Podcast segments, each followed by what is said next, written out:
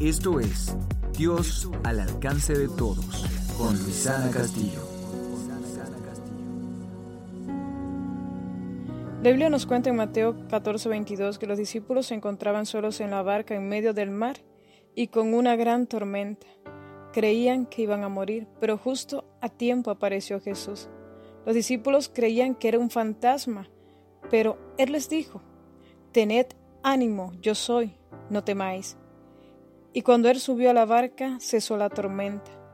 No sé si por mucho tiempo has estado solo intentando sobrevivir en medio de la incertidumbre, pero independientemente de cuál sea la situación que estés pasando, y si crees que llegó tu final, te tengo una gran noticia.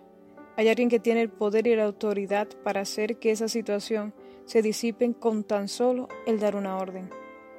Pero para eso necesita estar contigo en la barca en tu vida para establecer esa paz, esa esperanza y sobre todo la salvación en ti.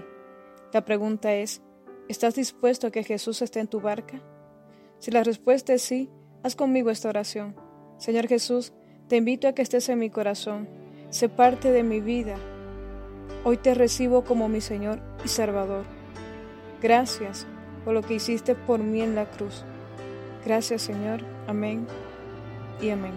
Este programa es una realización de Arte y Vida Producciones para Oasis 103.3 FM.